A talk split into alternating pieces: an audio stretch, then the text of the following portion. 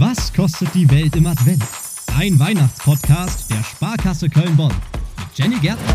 Ho, ho, ho, es ist Weihnachten. Familie und Freunde sind da, wahlweise auch andersrum. Ihr seid zu Gast bei der Familie oder bei den Freunden. Und ab dem 24.12. haben wir endlich wieder einen Freifahrtschein für drei Tage übermäßiges Essen. Über die Festtage darf geschlemmt werden. Was der Magen alles aushält, ist eine andere Frage. Aber wir testen das natürlich wie jedes Jahr wieder an diesen drei Tagen.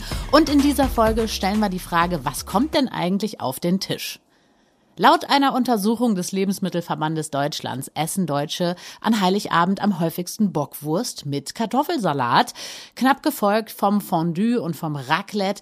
Bei jedem Zehnten wird Rinder- oder Schweinebraten angeboten und acht Prozent sind bei Fisch oder Geflügel.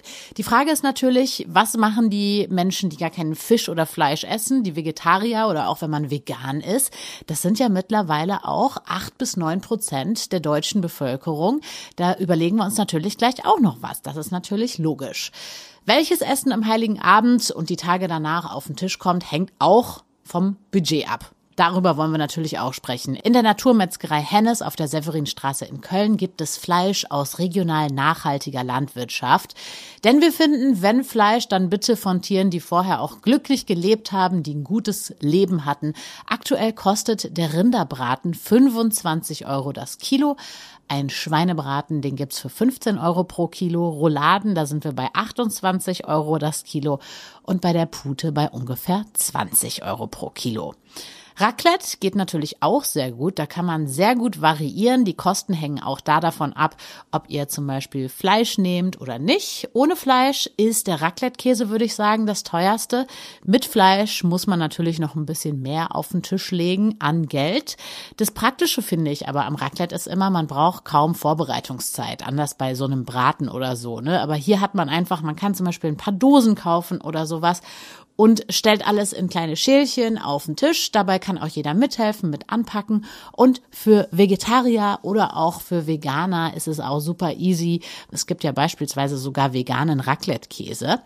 Wir haben mit Katrin Meile gesprochen. Sie ist in der Ausbildung zur veganen Ernährungsberaterin und sie sagt, also bei uns kommt am Heiligen Abend eigentlich alles auf den Tisch. Wir feiern immer mit meinen Eltern zusammen, die nicht vegan leben und meine Familie lebt mischköstlich. Also zwei Kinder sind vegetarisch, mein Mann und mein jüngster Sohn sind Mischköstler, essen also auch ab und an Fleisch und ich lebe vegan seit sieben Jahren. Bei uns gibt es oft so einen veganen Nussbraten selbstgebackene Brote und dann ganz viele selbstgemachte Aufstriche dazu und Salate. Also einfach so eine bunte Platte und die essen wir auch über die Weihnachtsfeiertage noch. Bei den Miles muss eben das Menü für alle passen, für die, die Fleisch essen oder eben nicht.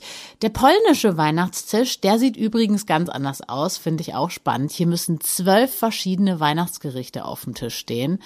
Also bei Raclette ist man da ja, glaube ich, schon ganz gut dabei, wenn man ein bisschen schummelt und sagt, na ja, die Dose Pilze, das geht auch durch als Eingericht.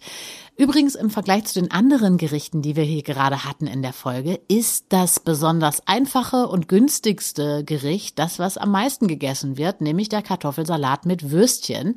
Das Gute ist, kann man auch schon super vorbereiten am 23.12. Da kann man die Kartoffeln kochen, das Ganze schnibbeln und so weiter. Schmeckt einen Tag später sowieso noch besser, wenn das alles ordentlich durchgezogen ist.